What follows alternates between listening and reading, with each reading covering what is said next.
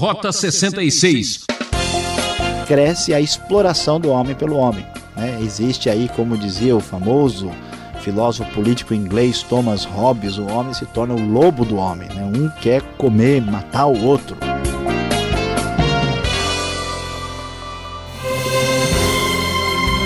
É, você já sabe, aqui é Beltrão trazendo mais um programa Rota 66 com a série Josué o sexto livro da Bíblia.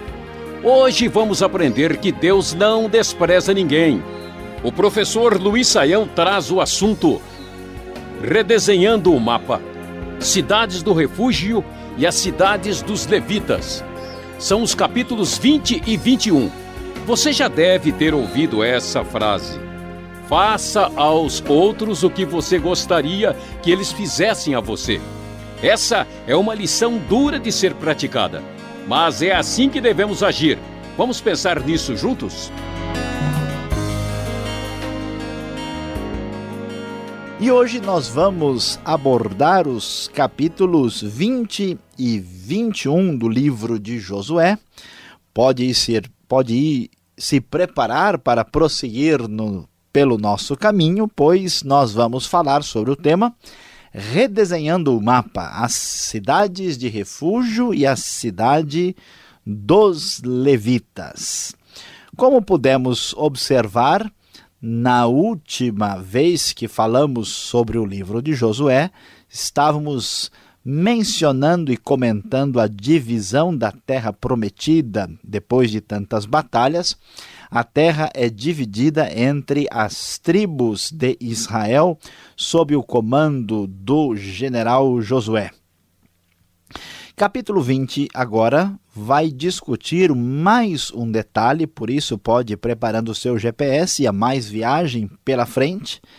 E este capítulo 20 vai tratar das famosas cidades de refúgio. E o texto da nova versão internacional da Bíblia diz o seguinte: Disse o Senhor a Josué: Diga aos israelitas que designem as cidades de refúgio, como lhes ordenei por meio de Moisés, para que todo aquele que matar alguém sem intenção e acidentalmente possa fugir para lá e proteger-se do vingador da vítima. Quando o homicida involuntário fugir para uma dessas cidades, terá que colocar-se junto à porta da cidade e expor o caso às autoridades daquela cidade. Eles o receberão e lhe darão um local para morar entre eles. Caso o vingador da vítima o persiga, eles não o entregarão, pois matou seu próximo acidentalmente, sem maldade, sem premeditação. Todavia, ele terá que permanecer naquela cidade até comparecer a julgamento perante a comunidade e até morrer o sumo sacerdote que estiver servindo naquele período. Então poderá voltar para sua própria casa, à cidade de onde fugiu. Como podemos observar a grande preocupação que havia aqui na sociedade do Israel antigo era a justiça, porque Deus é um Deus justo, o Senhor, o Deus que fez aliança com Israel, é o Deus da justiça e, portanto, esse povo deve procurar viver de maneira justa e correta. E o que vamos observar aqui é a tentativa de coibir a vingança irrefletida. Quando, por exemplo, alguém matava até mesmo seu amigo ou uma pessoa próxima, mas uh, de uma maneira absolutamente involuntária, essa pessoa não poderia ser uh, culpada da mesma forma, julgada da mesma maneira como o homicida que havia planejado e desejado matar o próximo. Por isso, então, havia esse dispositivo da lei ah, no qual algumas cidades haviam sido separadas para evitar aquela espécie de vingança sem fim. É semelhante ao que acontece numa partida de futebol, num jogo qualquer.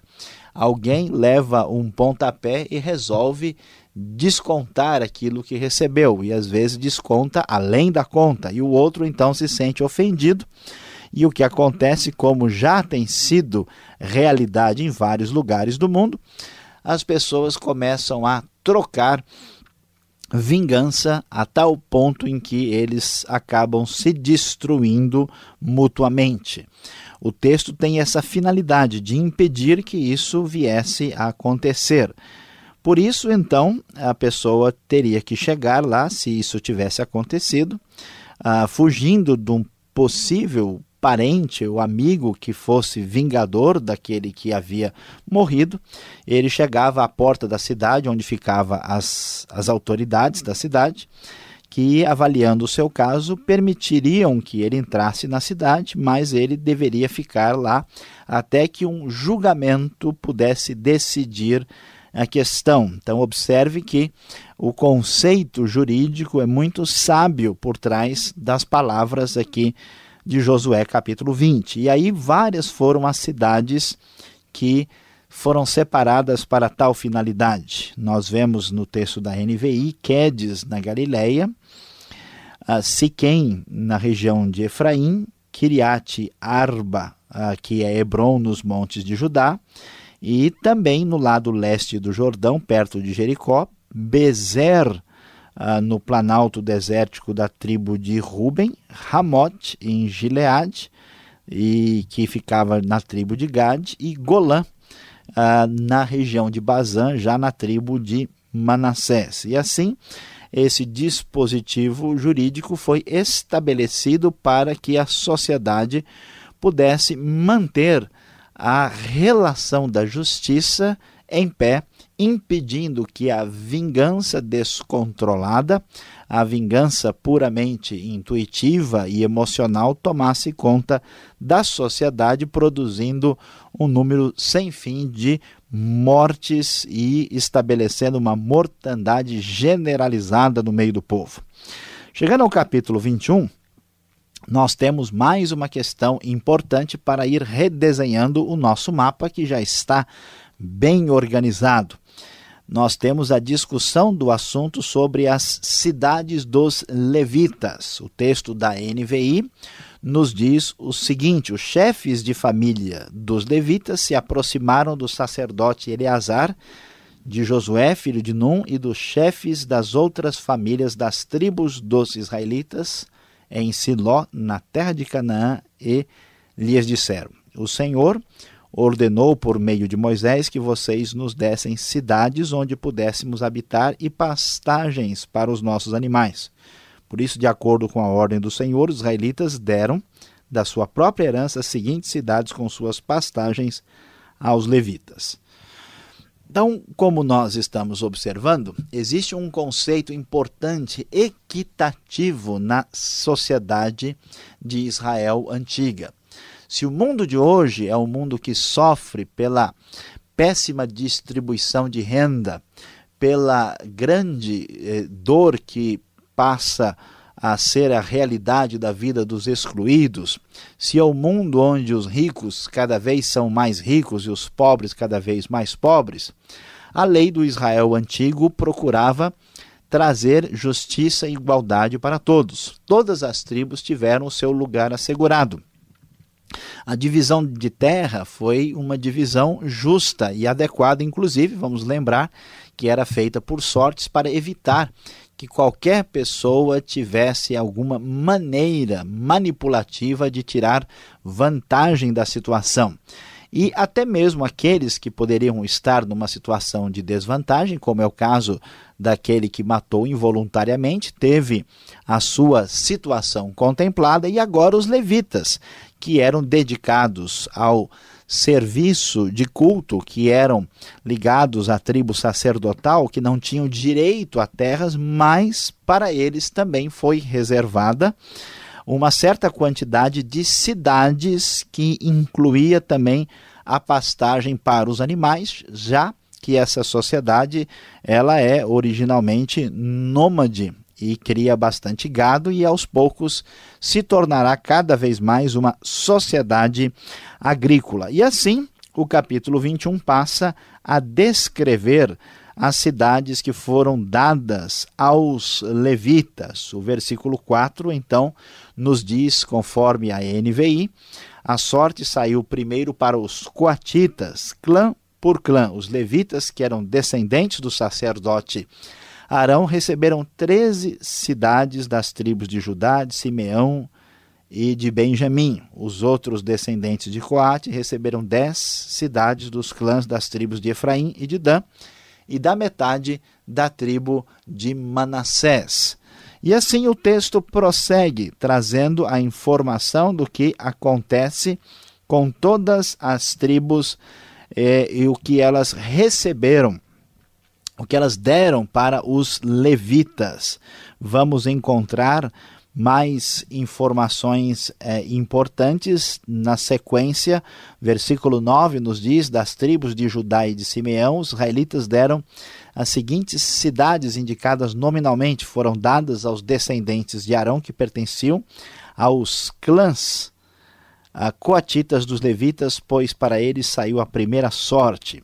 E então temos toda a distribuição das cidades que foram dedicadas aos levitas para que eles não ficassem de fora dessa distribuição da terra e recebessem consoante aquilo que lhes era devido. Receberam cidades com seus arredores e pastagens, mas não terra propriamente como as demais tribos. E assim, o texto do capítulo 21 vai é, encerrar o seu relato dizendo: Todas as cidades dadas aos clãs meraritas, que eram o restante dos levitas, foram 12. 41 do capítulo 21 prossegue e diz: No total, as cidades dos levitas nos territórios dos outros israelitas foram 48 cidades com seus arredores. Cada uma de todas essas cidades tinha pastagens ao seu redor. Assim o Senhor deu aos israelitas toda a terra que tinha prometido sob juramento aos seus antepassados. E eles tomaram posse dela e se estabeleceram ali. O Senhor lhes concedeu, concedeu descanso de todos os lados, como tinha jurado aos seus antepassados. Nenhum dos seus inimigos pôde resistir-lhes, pois o Senhor entregou todos eles em suas mãos. De todas as boas promessas do Senhor à nação de Israel, nenhuma delas falhou, todas se cumpriram.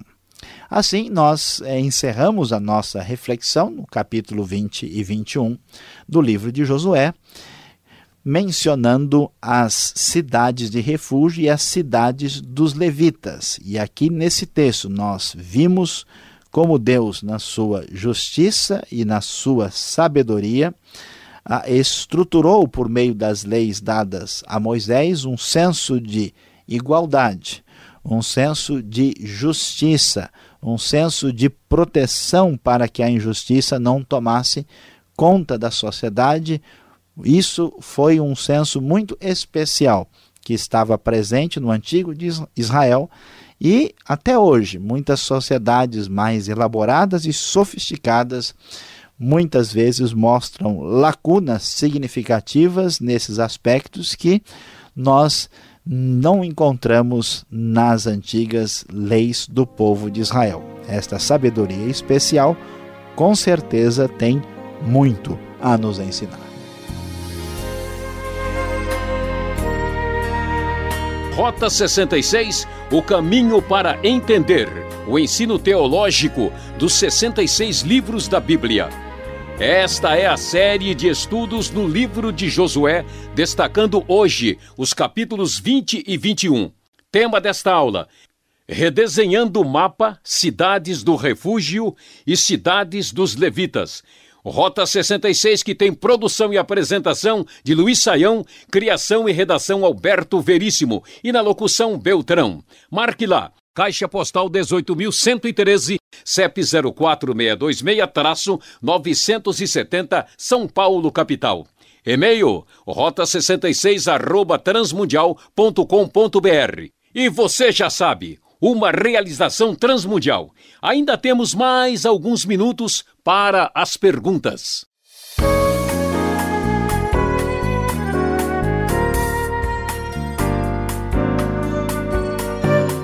Josué capítulo 20 e 21, as perguntas para o professor Luiz Saião sobre este assunto, esta exposição que agora ele acabou de apresentar para nós. Professor Luiz Saião, as cidades aqui eram de impunidade ou o refúgio aqui era uma fachada apenas? Pois é, pastor Alberto, muita gente talvez ao ler o texto superficialmente pode imaginar que era o jeitinho dos israelitas, né? O sujeito vai lá, apronta, tal, sai correndo, se ele for um bom velocista, né? Tiver acostumado aí com a ação silvestre, ele alcança a cidade e está tudo resolvido. Mas veja bem, não é nada disso não. Não se pode entender incorretamente o texto, porque as cidades de refúgio foram dadas porque a expectativa de alguém que cometesse um homicídio é que ele pagasse por isso logo e com a vida. Acontece que alguém pode matar uma pessoa sem intenção. Né? Às vezes a pessoa até mata um parente, um filho, né? um amigo.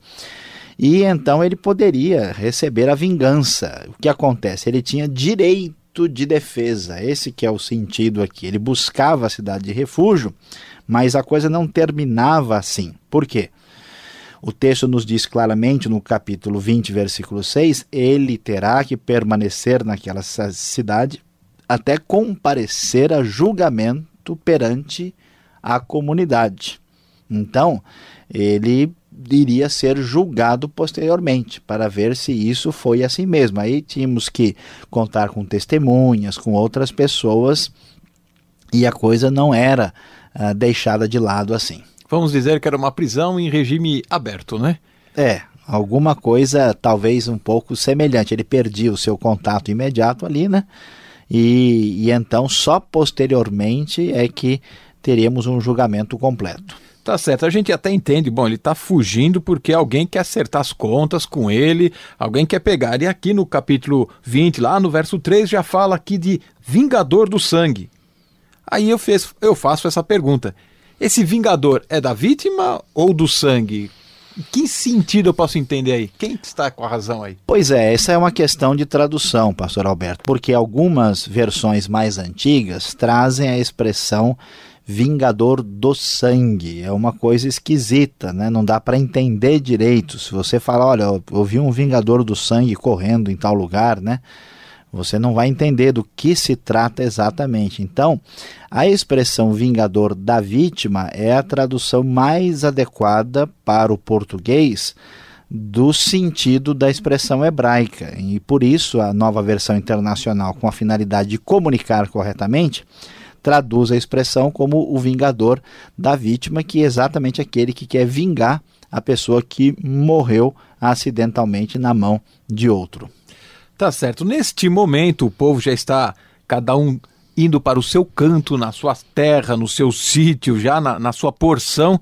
A, o país está sendo já praticamente é, organizado.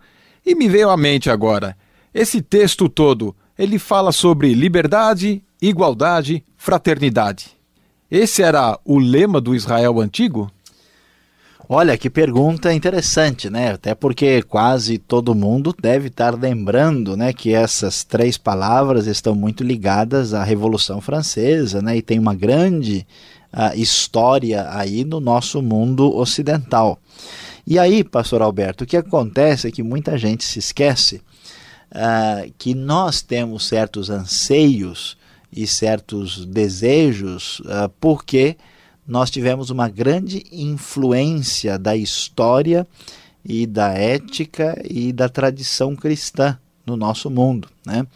Em alguns lugares, dependendo do enfoque que as pessoas têm, a palavra liberdade ou igualdade não tem muito sentido. O que faz a gente ter anseio dessas coisas não é só, vamos dizer, a nossa, o nosso lado de desejo humano, né, de ter uma situação assim, mas também essa influência tremenda dos ideais é, éticos a, do Antigo Testamento, dos profetas e do Novo Testamento. Então, de certa forma, o que deu para a gente esse conceito de que liberdade é importante, que igualdade faz sentido e que é necessário haver uma fraternidade são conceitos da Bíblia que estavam presentes no Israel antigo e estão presentes também em grande parte da nossa sociedade, né? Porque o homem teve uma origem única, então ninguém é melhor do que ninguém. O homem foi criado à imagem e semelhança de Deus. Então, ele toma as suas decisões conscientemente. Ele não é uma máquina, então ele anseia por liberdade. Como os homens são todos da mesma origem, todos têm a imagem de Deus, é necessário que eles vivam em união, daí a fraternidade. Então, de certa forma, os nossos anseios são mais antigos do que a gente imagina. E um anseio antigo que, hora e vez, aparece na imprensa nacional é o assunto de reforma agrária. Parece que esse texto mostra claramente algo parecido. Assim sugere a Bíblia aqui que devemos dar atenção a essa causa? Essa é uma pergunta bem interessante e muito importante, porque quando a gente pensa uh, sobre a Terra, o uh, ah, que, que a gente imagina? Né? Quem é que é dono da Terra? Né? A Bíblia diz que a Terra pertence a Deus, do Senhor é a Terra, é isso que o texto bíblico diz.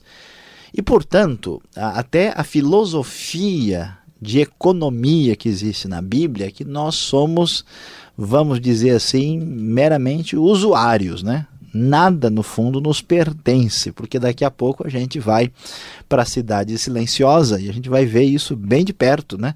É, quer dizer, a gente não vai ver de perto porque a gente vai estar. Tá meio... É a terra dos pés junto, né? Pois é, nós vamos estar tá com de, um pouco de olhos fechados ali, não vai dar para vislumbrar muita coisa. Então, tudo pertence a Deus.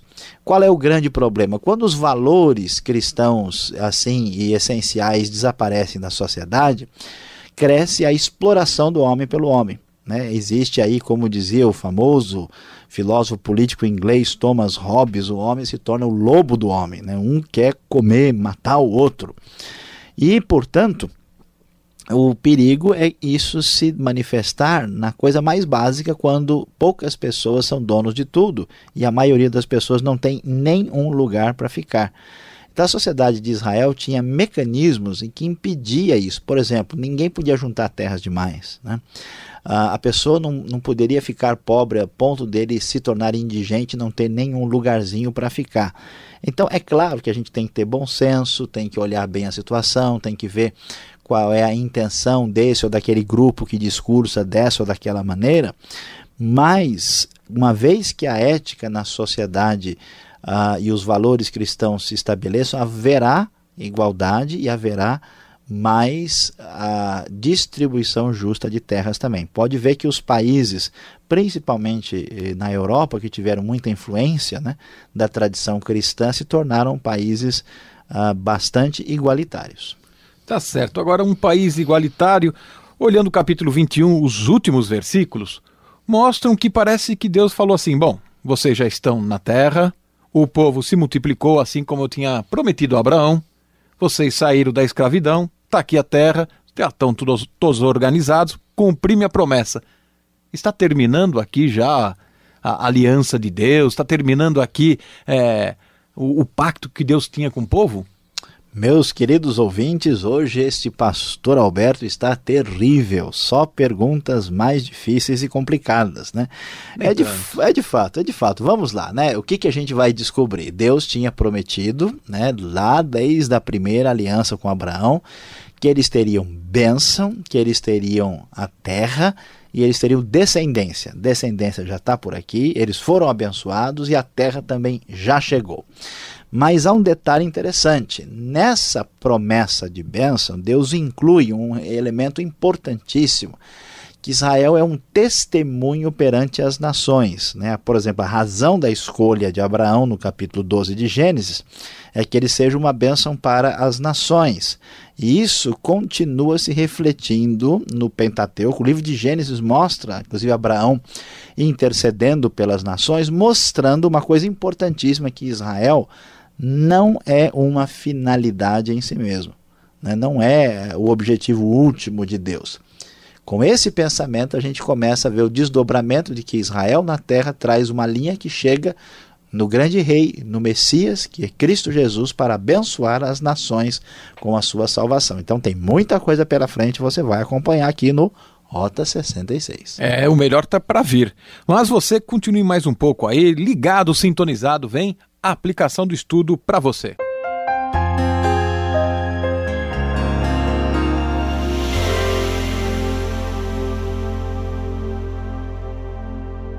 Hoje, aqui no programa Rota 66, você acompanhou conosco os capítulos 20 e 21 do livro de Josué. Nós falamos sobre redesenhando o mapa, cidades de refúgio e as cidades dos levitas.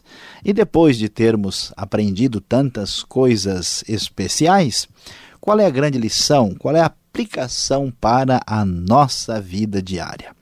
A grande verdade que se destaca nesses dois capítulos é que Deus não despreza ninguém. Talvez você já tentou dividir alguma coisa para um grupo de crianças ou entre várias crianças é difícil. Uma acha que ganhou menos bombom, a outra acha que não recebeu o suficiente. É interessante observar o cuidado de Deus na divisão da terra. Todas as tribos receberam o seu devido a sua devida porção. Vemos que até pessoas, como o caso de Caleb, que apresentou o seu questionamento, recebeu a sua terra. Vemos os grupos, até aqueles que eram odiados pelos outros por um homicídio involuntário, têm o seu lugar assegurado e os levitas também. Numa sociedade dirigida e abençoada por Deus, há lugar para todos, pois Deus não despreza ninguém. Ah, que pena! Termina aqui mais um Rota 66 que teve na mesa de São Paulo Batista. Espero você no próximo programa, nessa sintonia e horário. Mais informação no site transmundial.com.br. Aquele abraço.